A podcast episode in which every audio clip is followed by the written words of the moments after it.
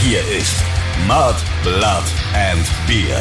Der Emil Bulls Podcast bei Radio Bob. Yippie ihr Schweinebäckchen und herzlich willkommen zur 40. Folge Mud, Blood and Beer, dem offiziellen Emil Bulls Podcast mit dem Christoph Griersei Speiche Karl Eugen von Freidorf. Und dem Stefan Willibald Ernst Karl, a.k. Moik Machine Gun Murphy. Was geht ab? Ja, wer hätte das gedacht, dass wir beide mal circa 40 Stunden privat miteinander reden und ja, über unsere Bandhistorie sinnieren. Ja, Wahnsinn. Ja, wissen die Leute da draußen ja noch gar nicht so offiziell. Wir haben ja jahrelang eigentlich nur noch über Anwälte kommuniziert, sind in getrennten Bussen auf Tour gegangen und haben uns eigentlich immer nur gesehen, wenn es unbedingt notwendig war. Also sprich auf Halt der Bühne. dann 90 halt. Minuten auf der Bühne. genau, und das war wirklich genug. Also ich habe deine Fresse nicht mehr ertragen, dein Geruch und alles und oh, fuck. Aber hey, Bob Bobson und Radio Bob haben es geschafft, uns beide durch diesen Podcast und die Emi Bulls Rock Show bei Radio Bob wieder näher zusammenzubringen und unsere zerrüttete Ehe zu fixen. Ja, Wahnsinn. Geil, gell? Apropos, Emi Bulls Rock Show. Wir hatten ja ähm, in der letzten Woche eine fulminante Emi Bulls Rock Show, die so ein bisschen auch ausgeartet ist. Stimmt. Und wir beide irgendwann in einem orgiastischen Lachflash untergegangen sind. Ähm, muss man sich jetzt da bei den ZuhörerInnen entschuldigen? Weil Profis passiert ja sowas eigentlich nicht. Eigentlich nicht, aber ich denke, ähm, entschuldigen brauchen wir uns nicht, weil so sind wir halt. Definitiv und Wenn es nicht passt, soll er nicht einschalten. Es kann ja keiner wissen, was da passiert. Also die Emi Bulls Rockshow bei Radio Bob, immer unberechenbar, gibt's jeden ersten Freitag im Monat von 18 bis 20 Uhr und ist wirklich eine der oder die beste Radioshow des Universums. Und es gab tatsächlich gute und tolle Resonanz auf die letzte Sendung und ich habe ganz viele Zuschriften gekriegt von Leuten, die einfach in diesen Lachflash mit eingestiegen sind. Die einfach gesagt Ah, haben, ja. so, hey, was war denn da los? Wie köstlich war das denn? Und ich musste einfach mitlachen und mir ist fast das Abendessen In die Hose gerutscht. in die Hose gerutscht oder whatever. Ja. Ja, so wie es bei uns ja auch war. Also das äh, Höschen war ein wenig feucht danach. Höschen war feucht. Du pass auf, ähm, apropos Emibus Rockshow bei Radio Bob. Mir ist da was eingefallen. Und zwar Jetzt bin ich gespannt. überlegen wir ja öfter auch mal so, was wir uns für die Show so zum Thema machen können. Und in der letzten Woche hatten wir ja gar nicht so wirklich ein Thema. Da haben wir uns einfach treiben lassen und sind dann bei diesem Interview-Ding gelandet, dass du mich interviewt hast. Du als kleiner, aufstrebender ähm, ja, Musikjournalist durftest mich, dein großes Idol, in dieser Sendung interviewen. Und ich habe mir gedacht, wir sollten vielleicht demnächst, um die Bindung zu den ZuhörerInnen einfach so ein bisschen zu festigen, die Leute auch mal aktiv in die Radioshow einbauen. Ja, sehr gerne. Also Und zwar habe ich mir gedacht, als nächste Emil Bulls Rockshow bei Radio Bob gibt's das große Emil Bulls Rockshow Wunschkonzert. Ah, das ist eine gute Idee. Und die Leute können sich sozusagen im Voraus bei uns schon mal Songs wünschen. Alles, was sie schon immer mal im Radio, natürlich im Rockradio, hören wollten. Ja, und vielleicht schreiben Sie dazu, warum. Genau. Vielleicht verbindet ihr mit den Songs irgendwie eine Geschichte oder ein Erlebnis und schreibt uns doch einfach entweder, was weiß ich, eine persönliche Nachricht auf Facebook bei Emil Bulls Official oder bei Instagram Emil Bulls Official oder direkt an Radio Bob, emilbulls at radiobob.de. Wird uns echt freuen und dann kann sich danach keiner mehr beschweren, dass wir immer nur unsere Lieblingssongs spielen. Hat sich noch keiner, gerade sagen. Also Nein, nein, nein, es ist noch nie vorgekommen, ganz im Gegenteil. Aber hey, wer weiß, vielleicht lernen wir beide ja auch Neue Musik kennen. durch dieses Wunschkonzert neue Musik, neue Horizonte, neue Einflüsse kennen. Helft uns dabei. Wir haben Bock drauf. Ich glaube, das wird könnte eine könnte eine spannende Sache werden. Jo, nice. Und wir vertrauen natürlich dem guten Geschmack unserer ZuhörerInnen. Das hast du drauf mittlerweile, gell? Ja, Respekt. Ich krieg's hin mittlerweile, ja. Großes, großes Kompliment. Ähm, Bin begeistert. Danke, danke. Danke, danke schön. Aber ist jetzt auch noch, wir sind ja erst zweite Sendung nach der Sommerpause, da ist alles noch fresh, die Hirnzellen funktionieren. Ähm, mir ist auch aufgefallen, wir haben in der letzten Folge, als wir aus der Sommerpause raus sind, haben wir gar nicht über deinen Urlaub geredet. Ja, Du warst ja im ich Urlaub. war im Urlaub. Wahnsinn, gell? Ich habe mich getraut und bin in Urlaub gefahren. Einfach so. Willst du was erzählen oder ist das alles zu privat? Nö, also privat ist da nichts. Ich habe ja auch viel auf meinen ähm, privaten Instagram-Account, Mike Machine Gun Murphy. Ähm, habe ich ja viele Stories gemacht und so. Also ich denke, viele Leute wissen schon, was ich da getrieben habe. War herrlich, wunderbar, schönstes Wetter. Hier hat's gepisst, 13 Grad gehabt und ich saß in der Sonne mit einem Bierchen in der Hand. Also besser geht's nicht. Ja, dann erzähl doch endlich mal, wo warst du denn ich überhaupt? war in Portugal an der Algarve, ho Hochrisikogebiet und so. Ja, wollte ich gerade ja, sagen. Ja, ich bin, aber du weißt ja, Mike Machine Gun Murphy ist nicht ängstlich Nicht ängstlich und geimpft. und geimpft. Du Ja. warst ja sozusagen ein Impfvorreiter. Ich glaube, du warst der Erste aus der Band von uns allen. Also mittlerweile sind wir alle geimpft, aber du warst der Erste, glaube ich. ja, wenn du sagst, also ich war gut, ich war, äh, habe mich drum gekümmert und war schnell dran, ja. Eben weil ich wusste, dass ich in Urlaub fahren will und ich ja auch will, dass wieder Konzerte stattfinden und deswegen muss man da Vorbild sein und sich einfach mal am BioNTech gönnen. Oder was auch immer, scheißegal was. Die zahlen hier nicht, dass du Werbung Nee, dafür machst. nee, ne? nee. Naja, aber du hast mir eine wirklich sehr, sehr amüsante Geschichte erzählt von deinem Hinflug oder was der Rückflug? Nee, Hinflug Hinflug, war's gleich, Hinflug. gell? Und ich habe echt gedacht, du willst mich jetzt einfach komplett verarschen, aber es ist tatsächlich wohl wahr. Was hat sich denn auf deinem Hinflug zugetragen? Das können wir hier schon erzählen. Ja, kann man schon erzählen. Das ist irgendwie. Das macht uns nicht so zu irgendwelchen Leugnern oder Verschwörungstheoretikern. Nein, nein. Nee, sind wir ja nicht. Also wir leugnen ja nicht und wir sind ja pro Impfen und so und auch nach diesem Vorfall bin ich immer noch dafür. Ähm, und zwar, also man musste ja, um überhaupt nach Portugal einreisen zu dürfen, eine Menge, also beziehungsweise ein Formular ausfüllen und so und dann hatte ich, ist man schon so ein bisschen aufgeregt, hat alles dabei, ja, also Impfbestätigung, bla bla etc. Hat sich kein Mensch dafür interessiert. Ja. Und dann äh, ja, bin ich zur Sicherheitskontrolle und ähm, mein Laptop aus dem Rucksack, mein Geldbeutel aus der Hosentasche, Handy, aller, das ganze Klimpergeld etc. Du bist ja da genau so vorsichtig wie Ja, ich, gell? Wir beide, wir gehen ja da fast schon nackt hin. Wir gehen eh schon nackt durch, weil man keinen Bock hat, nochmal sich ankrabbeln zu lassen von den, von den Sicherheitsleuten. Und dann ist mir aufgefallen, also ich fliege immer mit Jogginghose, weil es einfach angenehm ist. Und dann habe ich so an mir runtergeschaut, scheiße, ah, ich habe heute die Jogginghose mit zwei Reißverschlüssen an. Nein, die habe ich nicht ausgezogen, bin da durch und habe gesagt, ja okay, klar piept's wegen diesen Reißverschlüssen. Und ähm, bin zu dem freundlichen Kerlchen dahin gegangen, der mich nochmal abgetastet hat. Und bei dieser Gelegenheit konnte ich einen Blick auf den Monitor erhaschen ähm, von diesem Scanner. Und dann waren eben zwei Ausrufezeichen an meinen Hosentaschen, wo die Reißverschlüsse sind. Und eins noch in der Mitte, Und, oder? ja, Das war dein Prinz äh, Albert. Mein Prinz Albert hat auch noch angeschlagen, aber das weiß ich ja. Und eben ähm, mein rechter Arm, wo ich die Rechte Oberarm. Oberarm, wo ich die Impfungen reinbekommen habe. Das war der Chip, Junge. Ja, ich bin gechippt, Leute. Also ich habe es dir wirklich nicht glauben wollen, aber du hast es tatsächlich gesehen mit deinen eigenen Augen.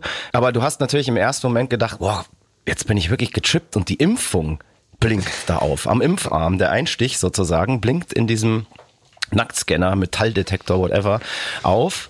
Aber dann konnte ich dich ja ganz schnell beruhigen und sagen, Moik, erinnere dich an deine Vergangenheit im Ghetto. Du warst in die ein oder andere Schießerei verwickelt und da ist einfach noch, steckt noch ein Stück Kugel drin, so 50 Cent mäßig. Deswegen auch Moik Machine Gun Murphy, das ist noch dein alter Ghetto-Name. Und natürlich warst du ja auch im Zweiten Weltkrieg. Kann auch noch Granatsplitter oder irgendwas sein. Altersmäßig würde das passen. Finde ich, finde ich wirklich eine lustige Geschichte. Und ich meine, keine Ahnung. Klar, normalerweise ist wahrscheinlich dieser Monitor, auf dem es hier dein, dein zufällig an deinem Arm da irgendwas angezeigt hat, der ist wahrscheinlich normalerweise nicht einsehbar. Da haben die vielleicht gerade nicht aufgepasst, aber ich schwöre dir, wenn da was dran wäre, dann gäb's da schon zig Artikel und irgendwelche Verschwörungsfuzis hätten sich da schon drauf gestürzt. Ich bin da eh ganz entspannt. Ich, ich fühle mich topfit, wie mit äh, 21 und ähm, deswegen alles gut. Ich denke, ich habe halt einfach ähm, zu, zu viel in meinem Goldspeicher gebadet und da war halt noch so ein bisschen Gold am Oberarm und das hat's halt angezeigt. Ich glaube, das war der Grund. Aber kommen wir auf deinen Urlaub. Gab es da noch irgendwelche spannenden Geschichten oder war es einfach ein komplett langweiliger Urlaub, in dem du dich nur gesonnt hast, im Pool gechillt hast, ein bisschen Tennis gespielt hast und gefressen hast? Mehr oder weniger kann man das so zusammenfassen. Gab es eigentlich, ich habe das auf Instagram, habe ich mir gedacht, fresst ihr eigentlich jeden Tag Fisch? ja, Jeden Tag. Jeden, Jeden Tag. Tag. gut, sagte, ja, ja. da unten, es gibt nichts Geileres. Ja? Du kriegst du einen Fisch, wo du hier, der hier unbezahlbar ist, ja, kriegst du ähm, für ein paar Euro. Also es ist wirklich super und du willst da unten auch nichts anderes. Das klingt jetzt aber sehr touristisch. Das klingt irgendwie so, ah, fahr mal da hin, so ist billig. nee, alles ist nicht Wir billig. fressen trotzdem ein Schnitzel. Nee, nee, alles ist nicht billig, aber Fisch ist halt tatsächlich super günstig, Du musst eigentlich sagen, das Geile da am Fisch ist, dass er frisch ist. nicht, dass er günstig ist und dass er einfach, ja genau, er springt dir sozusagen aus seinem natürlichen Lebensraum auf den Teller. Also wenn wir nicht im Restaurant waren, dann sind wir selber in die Fischhalle gefahren in der Früh und haben uns da äh, feinstes Material besorgt und am Abend auf den Grill gehauen. Also Ja, herrlich. Du hattest einen schönen Urlaub. Ich wollte es dir gleich tun. Ja. Ich bin in einem Anfall von Spontanität, habe ich mir gedacht, ich muss jetzt in die Berge und bin ja nur drei Tage mal ausgebüxt. Und ich sag dir, es hat nur geschifft. Und ich habe kein einziges Fleckchen blauen oder geschweige denn überhaupt den Himmel gesehen. das tut mir sehr leid. Mehr gibt's zu diesem Ausflug auch nicht zu sagen. Bist du fertig mit dem Urlaub? Ja, ja. Also Rückflug, dann keine Komplikationen. Nee, nee, auch nicht. Die Deutschen waren natürlich ein bisschen krantiger bei der Einreise, das muss man schon sagen. Ich habe dich in der Zwischenzeit ja auch gesehen, gesund und munter, braun gebrannt und von dem ganzen Fischeiweiß einen Hoden wie ein Zuchteber. Ist mir direkt aufgefallen, ja. ja. Zucht Bulle, bitteschön. Als Emil Bulls ist man ein Bulle. Ach so, Entschuldigung, stimmt. Ich hab, musste nur, du weißt schon, an welchen Eber ich gerade denken Ja, ja, musste. ich weiß schon, An den. Zuchteber unseres alten Schlagzeugers, dem Fini, der hatte ja eine, die Familie von ihm eine Ferkelerzeugung, nennt man das im Fachjargon.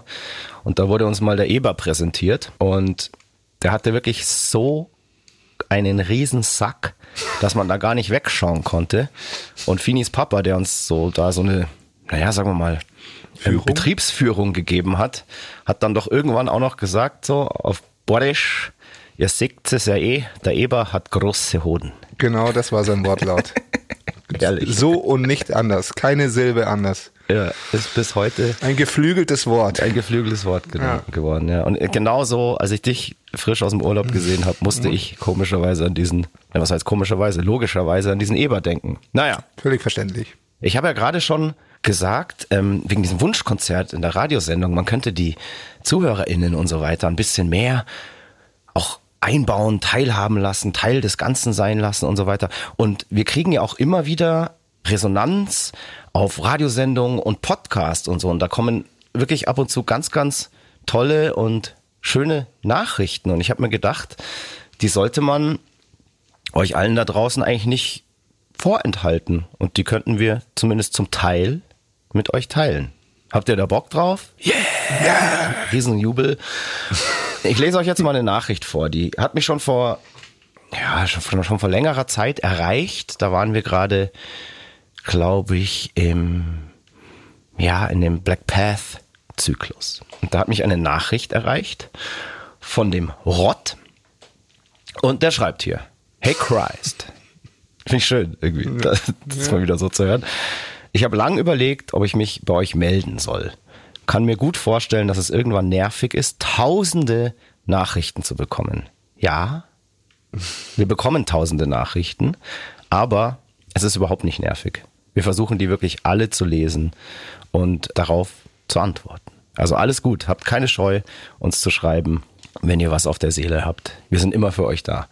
Eure Domians des Heavy Metal. genau. Genau, also ähm, er kann sich gut vorstellen, wie nervig es ist, irgendwann tausende Nachrichten zu bekommen. Wie auch immer, er meldet sich jetzt, er hat was auf dem Herzen. März 2003, Stuttgart, Club Prag. Erinnerst du dich, Mike? Release Party zur Porcelain. Ja, ja, ja. Ja, erinnere ich mich. Genau. Da war er in seinem Lieblingsplattenladen, hat dort einen Flyer bekommen und hat dann gesagt, ja klar, geht er dahin, ähm, weil unsere erste Platte hat seine Zeit während der Ausbildung begleitet. So platt mancher Titel war. Und dann in Klammern, es ist ja nur Rock'n'Roll, da darf man alles. Also bitte platt? Emil Bulls und platt, gerade in den Anfangszeiten? Auf keinen Fall. Auf keinen Fall. Auf keinen Fall.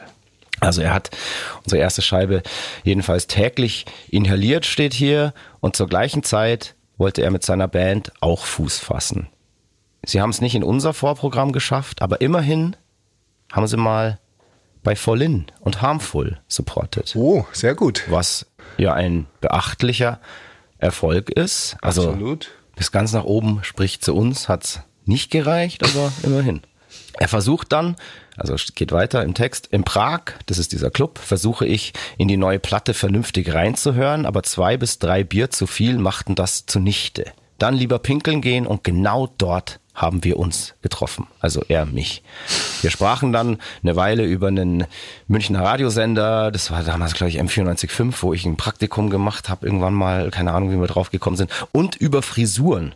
Und ich wollte wohl am nächsten Tag losziehen und alles wegmachen. Ich hatte damals noch meine Dreads und dann gab es eine große Diskussion, ob das dann noch Metal wäre.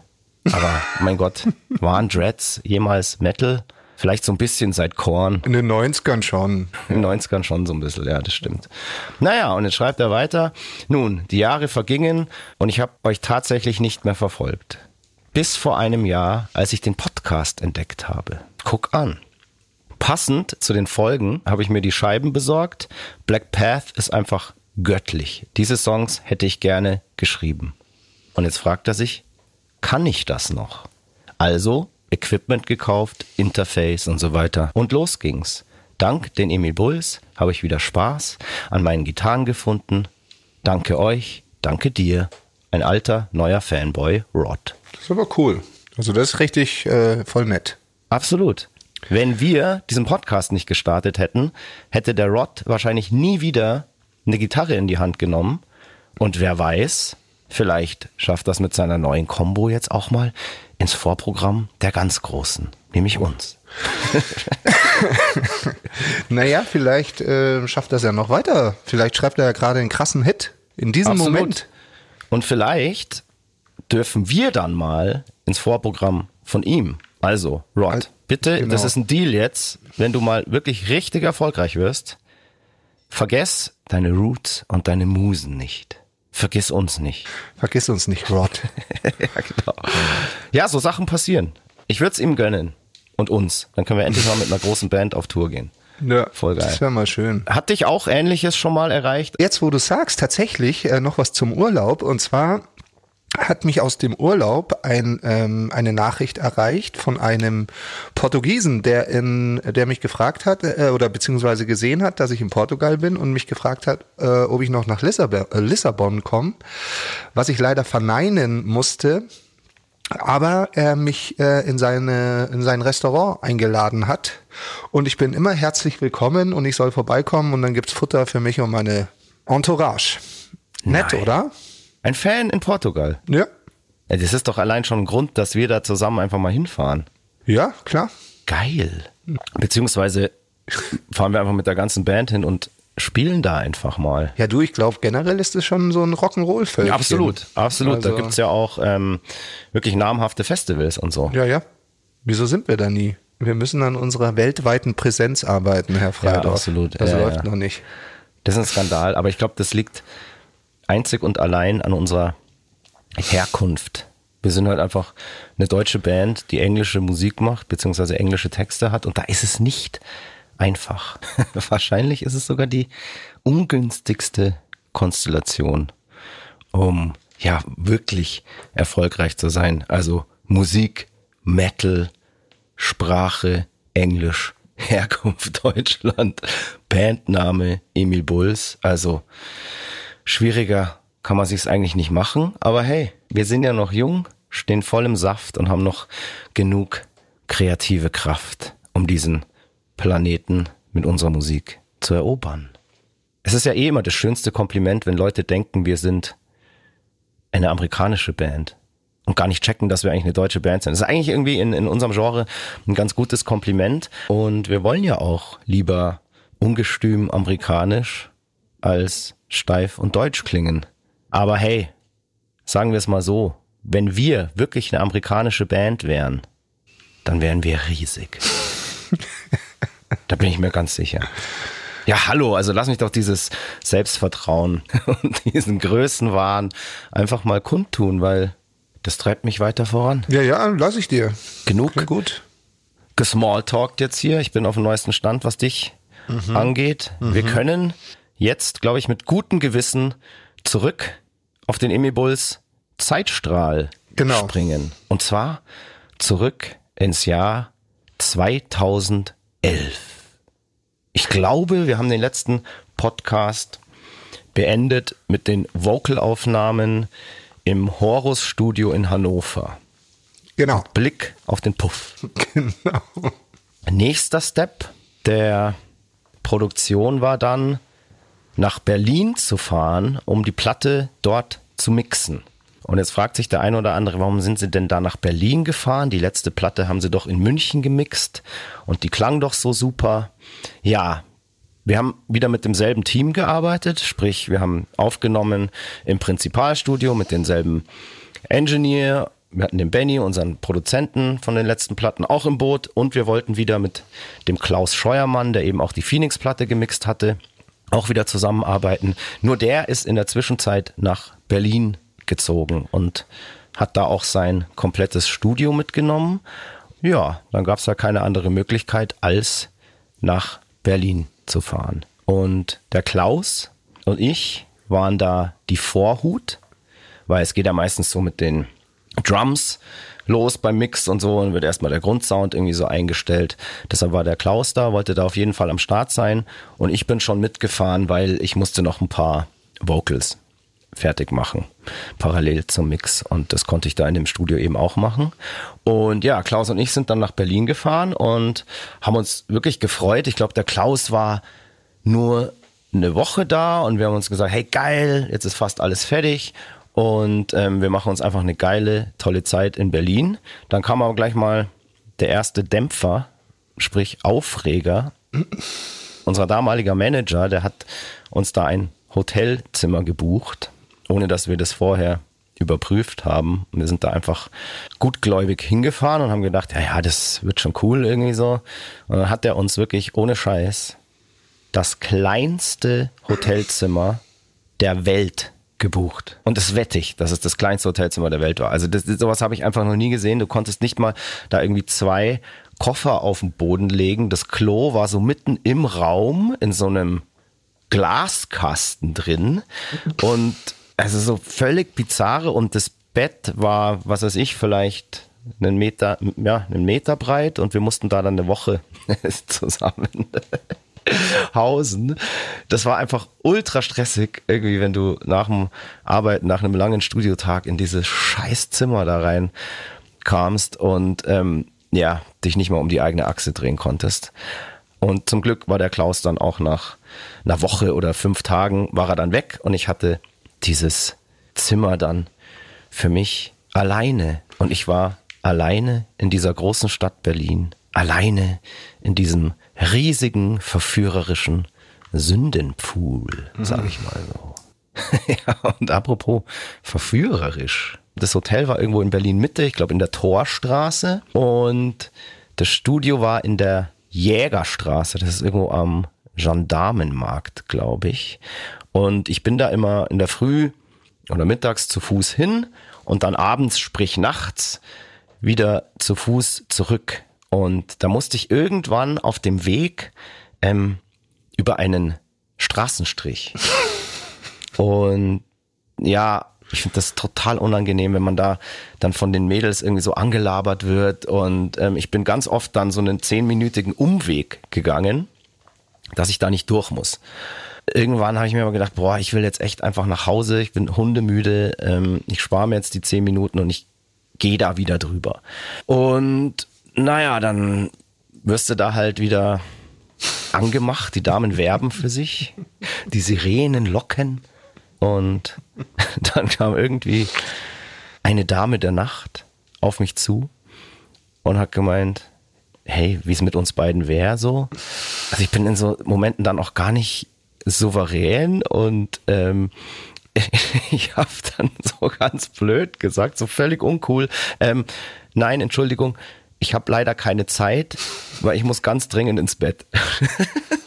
dann bin ich so weitergelaufen und dann hat sie mir so, ja, so noch hinterhergerufen und hat wirklich wortwörtlich gesagt, hey Kleiner, du darfst mich auch in den Arsch ficken und dann schläfst du wie ein Baby. und jetzt frage ich dich, was habe ich gemacht? Habe ich Ja. kehrt gemacht oder bin ich weitergegangen?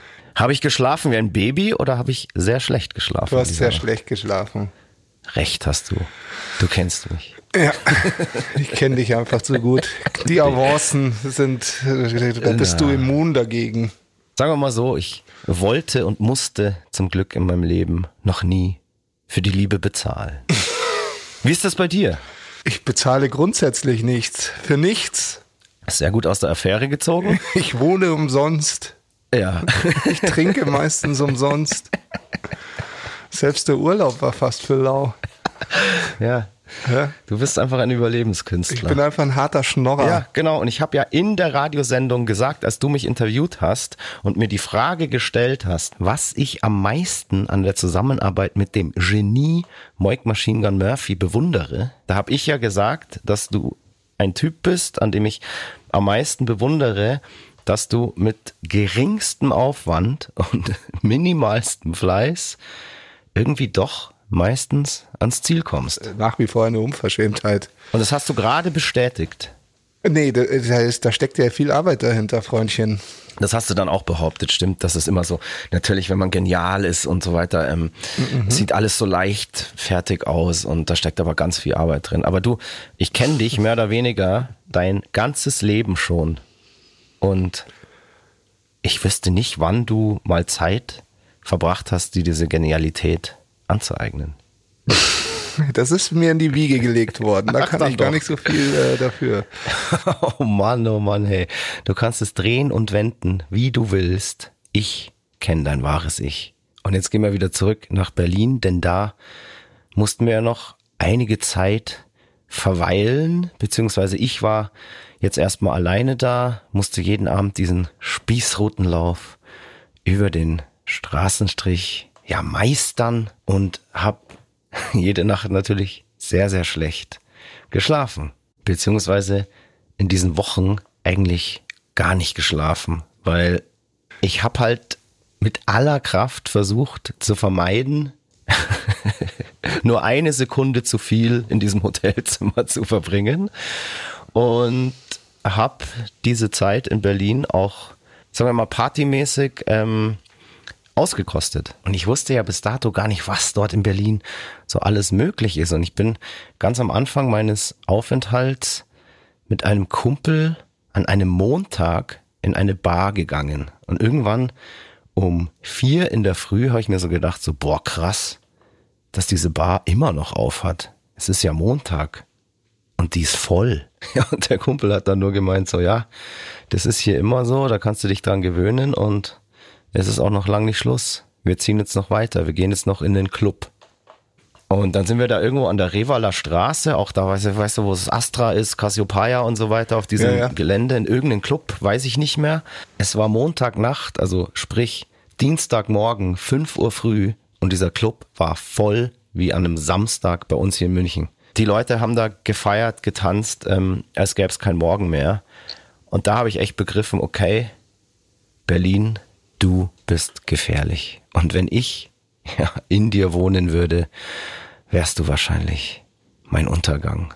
Und ich habe mir auch gedacht, so, hey, haben die Leute hier eigentlich alle keine Arbeit? Oder sind's alles Musiker? Ja, wahrscheinlich waren es wirklich alles Musiker, weil ich habe da tatsächlich, egal wann ich weggegangen bin, mehr Leute getroffen, die ich von irgendwoher kannte, als wenn ich hier zu Hause in München Samstagabends ins Backstage gehe. Und ich habe ja gerade getroffen gesagt. Und ja, auf einem meiner Streifzüge durch die Berliner Nacht wurde ich tatsächlich mal von einem Stuhl getroffen. What?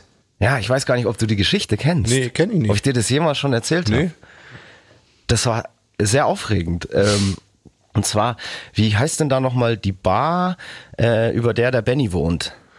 Äh, Kitty Chang. Ah, Kitty Chang Bar, genau, genau. genau. Und da sind wir abends, weil er da halt direkt wohnt, ähm, ab und zu nach dem Arbeiten noch auf einen Absacker, haben wir uns rausgesetzt. Und damals war noch der Marc von Caliban dabei. Der hat gerade mit Benny schon so ein bisschen ein paar Sachen für die nächste Platte von denen ausprobiert. Und der Marc hatte, glaube ich, noch seine damalige Freundin dabei. Und wir saßen da so draußen im Außenbereich von dieser Bar und haben uns unterhalten und schön war's. Und auf einmal bekomme ich volle Lotte einen Stuhl so von hinten an Schulter und Hinterkopf. Und alle so, boah krass, was geht jetzt ab? Und ich habe dann irgendwie so geschaut und habe mir gedacht so, aha, Bürschall, warum wusste ich jetzt, dass du das warst? Und zwar war die ganze Zeit schon in dieser Bar oder vor dieser Bar ähm, dieses Problemkind beziehungsweise dieser Problembär von dieser einen ganz berühmten deutschen Schauspielerin. Wie heißt der denn nochmal? Ben. Ach, ist auch scheißegal, wie der heißt. Ähm, Genau, und der war da eben auch irgendwie in dieser Bar, der hat da, glaube ich, auch irgendwie gewohnt in, in der Gegend. Und der hat sich da die ganze Zeit schon irgendwie so fürchterlich aufgeführt. Und dann war es irgendwie so, dann ist der wohl mit irgendjemand aneinander geraten und hat dann irgendwie einen Stuhl genommen und hat den einfach wahllos durch diesen Außenbereich geschmissen. Und wen trifft dieser Stuhl? Natürlich mich. Und es ist eigentlich ganz gut, dass er mich getroffen hat, weil mich hat er, wie gesagt, nur ähm, äh, an der Schulter und am Hinterkopf getroffen. Aber wenn ich da nicht gesessen wäre, dann wäre der dem Mark und dem Benny und Marks Freundin einfach voll in die Fresse geflogen. Also ich war sozusagen Schutzschild. Schutzschild. Und dann war das halt eine komische Situation, weil ich habe mir gedacht, so mein Gott, irgendwie, du Opfer, du bist mit dir selbst und deinem Leben eigentlich schon genug gestraft. Ich erspare dir jetzt einfach mal weiteren Ärger und bin da ruhig geblieben und habe eigentlich überhaupt nicht drauf reagiert, weil ich wollte mit dem Vogel da auch nicht wirklich was zu tun haben. Man kannte ja damals auch die ganzen Negativschlagzeilen aus den Medien um diesen Typen und ja, ich glaube, der war damals auch mehr oder weniger eh schon mit einem Bein im Knast oder kam sogar frisch aus dem Knast, weil er irgendwie seine Alte vermöbelt hat oder so. Und der soll einfach nur froh sein, dass unser Tisch so friedfertig war und ihm da ja weiteren Ärger erspart hat. Weil ich weiß nicht, so ein Stuhl in eine Menge zu schmeißen und jemanden zu treffen, das ist doch jetzt nicht unbedingt ein Kavaliersdelikt, oder? Da kann Nö, ja auch was passieren. Könnte schon fast schwere Körperverletzung sein. Ich weiß es nicht, ja. naja, mein Gott, ähm, ich glaube, ich habe was bei ihm gut. Ich glaube nicht, dass er das noch weiß. Nee, der ist wahrscheinlich der, der sich von, von allen am allerwenigsten daran erinnern kann. Aber hey, wer weiß, vielleicht hat er den Stuhl ja auch absichtlich nach mir geschmissen. Vielleicht hat er mich erkannt. Ja, warst du nicht mit ihm auf der Schule? Warte mal, war ich Irgend, mit ihm auf der irgendeiner Schule? war Es doch. kann ganz sein, dass der mal ganz kurz auf meiner Schule war und dann aber wieder geflogen ist. Aber ich habe den tatsächlich mal in meinen Teenagerzeiten ganz flüchtig kennengelernt, weil ein guter Kumpel von mir sehr gut mit dem befreundet war. Aber also war kann jetzt also ich glaube jetzt nicht, dass der mich von damals irgendwie erkannt hat, aber vielleicht hat er mich ja als Sänger der Emil Bulls erkannt und hat einfach so einen Neidausbruch bekommen, weil er nicht in so einer coolen Band spielt wie ich und ich mit den schöneren Frauen am Tisch saß. Verstehst du? Verstehe. Der hatte doch damals auch irgendwie so eine komische Band und naja, egal jetzt. Ähm, das war also meine Begegnung mit dem Problembären von Berlin. Ja, und der Originalproblembär Bruno, der steht ja mittlerweile ausgestopft hier im Museum Mensch und Natur in München. Ja, und wer weiß, vielleicht steht der Berliner Problembär ja auch irgendwann mal ausgestopft in einem Museum. Gearbeitet haben wir natürlich auch noch in Berlin und wir haben beim Mix ziemlich schnell festgestellt, die Gitarren klingen alle durch die Bank scheiße. Und was machen wir jetzt? Wir waren uns echt sicher, wir fahren jetzt da zum Mix und alles ist geil, weil wir haben das ja wieder, habe ich ja vorhin schon gesagt, wieder mit demselben Team aufgenommen, im selben Studio. Was soll da dann eigentlich schiefgehen? Aber der Klaus, der Mixer, hatte dann unfassbare Schwierigkeiten mit den Gitarren. Ähm, das ist jetzt ein bisschen kompliziert zu erklären, die haben sozusagen gefasst. Und Phasen ist, wenn sich Schallwellen gegenseitig auslöschen. Das kann passieren, wenn man mit mehreren Mikros irgendwie arbeitet und die dann nicht richtig gestanden sind oder whatever. Und da hat es dann auch nichts geholfen, die Phase zu drehen. Aber um diese ganzen technischen Dinger, da könnte man jetzt einen ganz eigenen Podcast machen. Dafür sind wir jetzt nicht zuständig, nur so, dass ihr ganz grob wisst. Also Gitarren haben sich irgendwie gegenseitig ausgelöscht und klangen richtig scheiße. Dann haben wir gesagt, hey, das können wir so nicht machen. Die Jungs, also sprich Bocco und Moik, müssen die Gitarren in München jetzt nochmal so schnell wie möglich neu aufnehmen. Das haben wir tatsächlich getan beim Corny im Studio. Genau, ja. Ähm, es war echt eine Hauruck-Aktion. Gott sei Dank hat er sich bereit erklärt und ähm, ja, haben da, glaube ich, in drei Tagen nochmal dieses ganze Ding reingekloppt in ähm, ja, Schichtarbeit. Ja, also es ging primär um die Rhythmusgitarren, so die Genau. ganzen Overdubs und so, ähm, das konnte man schon verwenden, aber halt die fetten, die Rhythmusgitarren, das Grundfundament war einfach, ja, Scheiße. eines, ja, eines Imi Bulls Albums nicht würdig und das Haus wäre jämmerlich zusammengefallen, hätten wir die genommen. Ja, und das haben wir gemacht und dann sind wir mit diesen Files natürlich nach Berlin gekommen, um auch beim Mix dabei zu sein. Genau, und wie gesagt, ich habe gerade schon erzählt, gemixt haben wir in der Jägerstraße am Gendarmenmarkt in einem, würde ich mal sagen, klitzekleinen Studio, eigentlich nur in so einem Raum.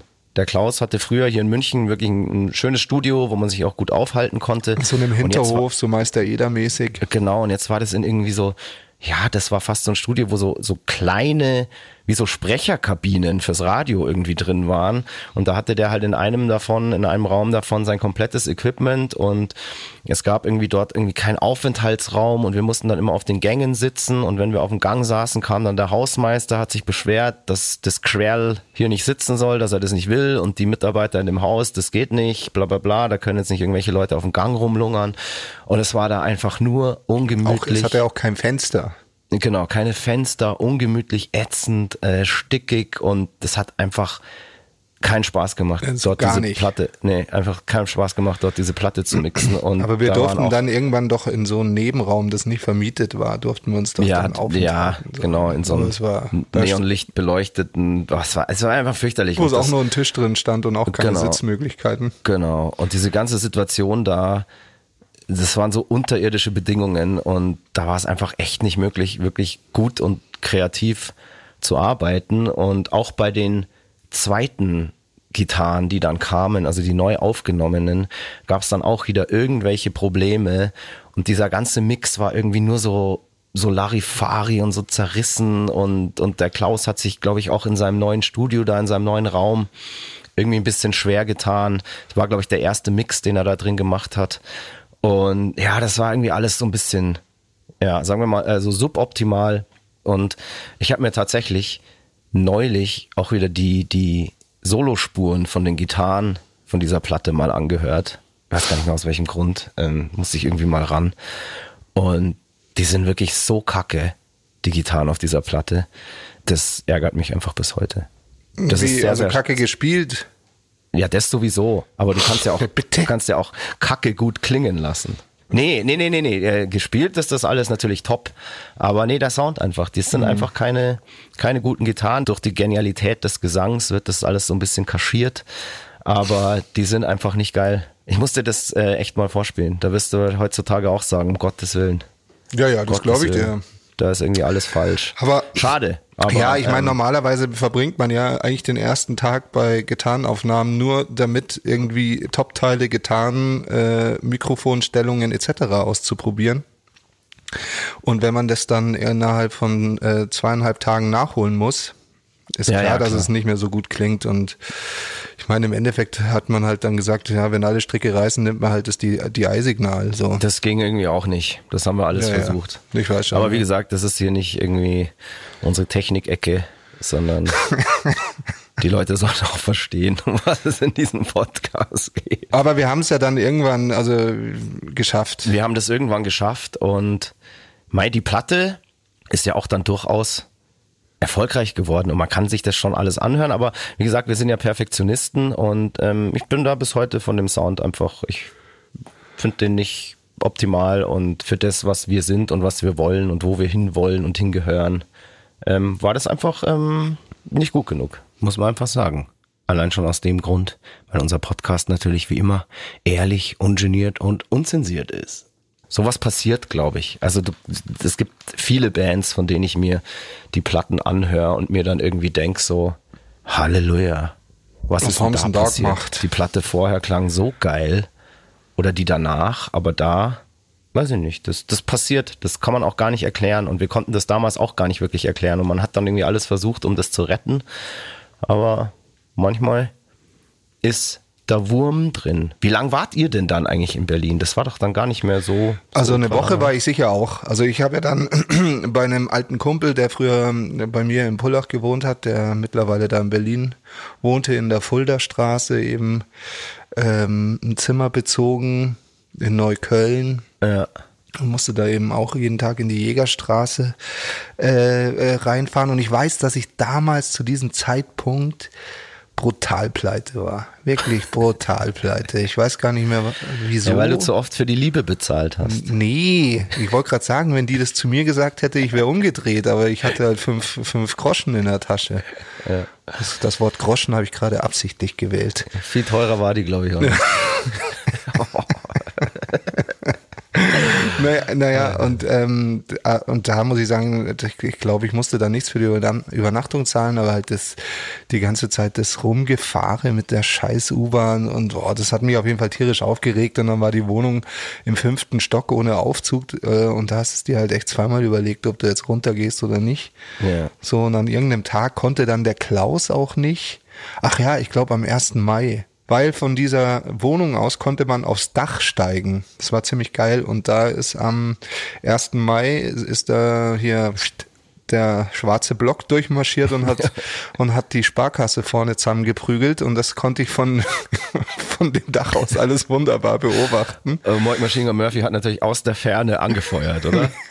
Tod dem Kapitalismus, Ja, äh, ja. skandiert. Ja, ja, ja. Ja, ich habe ge gehofft, dass eben Zündet noch ein paar an. Euro für mich abfallen, aber war nicht so. Aber ich glaube, ähm, dann kurz danach war es auch durch. Ja. Also ich weiß, dass ich eigentlich nur eine Woche, maximal zehn Tage da war. Ja, ich war, glaube ich, insgesamt drei oder vier Wochen dort. Durfte dann am Ende, weil du gerade gesagt hast, ich war ja die ganze Zeit im Hotel, das stimmt gar nicht. Ich war nur so lang im Hotel, bis beim Benny die Couch wieder frei wurde, weil die hat der Marc von Caliban besetzt gehabt. Und als der wieder weg war, ähm, ja, habe ich die dann du auf die bekommen. Couch? Ja, auf, ja, die Couch war aber größer als das Hotelzimmer. ja, also es war ein Upgrade auf jeden ja, auf Fall. jeden Fall. Ja. und da haben wir, dann sind wir ja zusammen heimgefahren. Dann sind wir zusammen heimgefahren mit Ja. der Platte im Gepäck und wir wussten damals schon, hey, wir haben hier eine geile Platte gemacht. Dachten auch damals irgendwie, die klingt ganz geil. Das kommt ja dann immer erst so ein bisschen später, so mit Ja, bisschen ja, Abstand, klar. dass man das irgendwie checkt. So, ähm, ja, man darf jetzt auch nicht sagen, dass das eine Katastrophe ist. Das, äh, Naja, kann man wie gesagt, also anhören, Jaws aber- of Oblivion ist nach wie vor hier der meistgeklickte Song von uns. Also Genau. so scheiße klingt der jetzt Genau. nicht. Nee, da sind ja, da sind ja Ultra-Hits drauf äh, und ähm, Songs, die wir ja auch noch auch he- heutzutage irgendwie sehr, sehr oft und äh, regelmäßig noch in unseren Live-Sets haben und ähm, rundum eine tolle Platte und wie es mit dieser Platte dann weiterging, da muss man ja immer noch so viel machen. Ähm, da gab es noch kein Artwork, da gab es noch keine Bandfotos, ähm, es gab noch kein Video und so weiter. Ähm, wir haben noch nicht mal eine Single ausgewählt gehabt, glaube ich. Nee. Und wie das dann weitergeht oder ging, erzählen wir euch einfach im nächsten Podcast, oder? Ja, würde ich auch sagen. Weil ich muss heute leider ein bisschen früher weg. Ich muss jetzt nämlich ins Kino. Ah, gehst du ins Kino? Ja, ich gehe zum ersten Mal ähm, seit ähm, den ganzen Lockerungen wieder ins Kino. Und zwar kommt heute was ganz Besonderes. Und das, äh, das kommt nämlich nur heute. Und zwar kommt heute eine Doku über eine meiner absoluten Lieblingsbands, die mein Schaffen und Tun wirklich sehr geprägt hat. Und die läuft nur heute im Kino und da habe ich mir Karten besorgt. Aha, The Movie steht jetzt heute Abend bei mir an. Ich hoffe, ich werde nicht enttäuscht. Ich bin schon ganz aufgeregt. Mit, mit 2G-Regeln. Oh ja. Stimmt. Ja, das ist, mir, das ist mir wurscht. Ich habe auch noch was Besonderes auf dem Plan und es kommt auch nur heute. Bayern gegen Barcelona. Ja, das wollte ich Barcelona. mir tatsächlich auch anschauen, aber ich bin dann doch mehr Aha als Bayern-Fan. ja, du bist gar kein Bayern-Fan. Ich glaube, das wissen die Leute mittlerweile. ja, glaube ich auch. Ja, cool, du. Ähm, Ja. dann wünsche ich ein schlechtes Spiel deiner Mannschaft. Ich wünsche dir eine schöne Doku, Ach, dass du nicht enttäuscht wirst von deinen Ja. Helden und Idolen. du bist aber, du hast schon gerade gehört, dass ich dir ein schlechtes Spiel. Du, ich stehe da drüber. Ich kann das verstehen, wenn man den FC Bayern immer disst. Ich bin ja auch kurz davor, durchzudrehen und Ja. Okay. mir zu wünschen, dass sie nicht mehr deutscher Meister werden, obwohl ich 100 Euro drauf gewettet habe. Deswegen bin ich wieder dafür. Man muss es sich halt selber äh, interessant machen. Hättest du die 100 Euro lieber mal in eine Dame der Nacht investiert?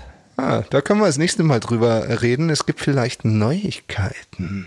Es gibt Neuigkeiten Vielleicht Neuigkeiten. aus deinem Liebesleben. Vielleicht. Das klingt jetzt so, als wärst im Puff gewesen. Ja, das ist ein geiler Teaser, gell? Alter! Ja. Vielleicht, vielleicht. Ja, das muss man jetzt tatsächlich, äh, das muss man jetzt tatsächlich so stehen lassen. Ähm, ich bin gespannt. ich auch.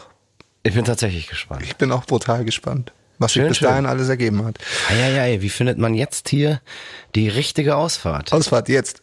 Oder soll ich lieber sagen, ich hoffe für dich, dass du bis zum nächsten Podcast die richtige Einfahrt gefunden hast.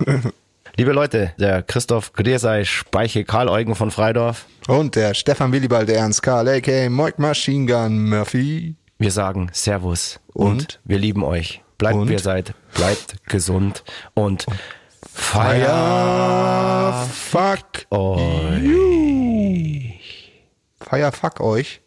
Feier fickt euch. Feuer fickt euch. Ciao. Feuer fickt euch. Ciao.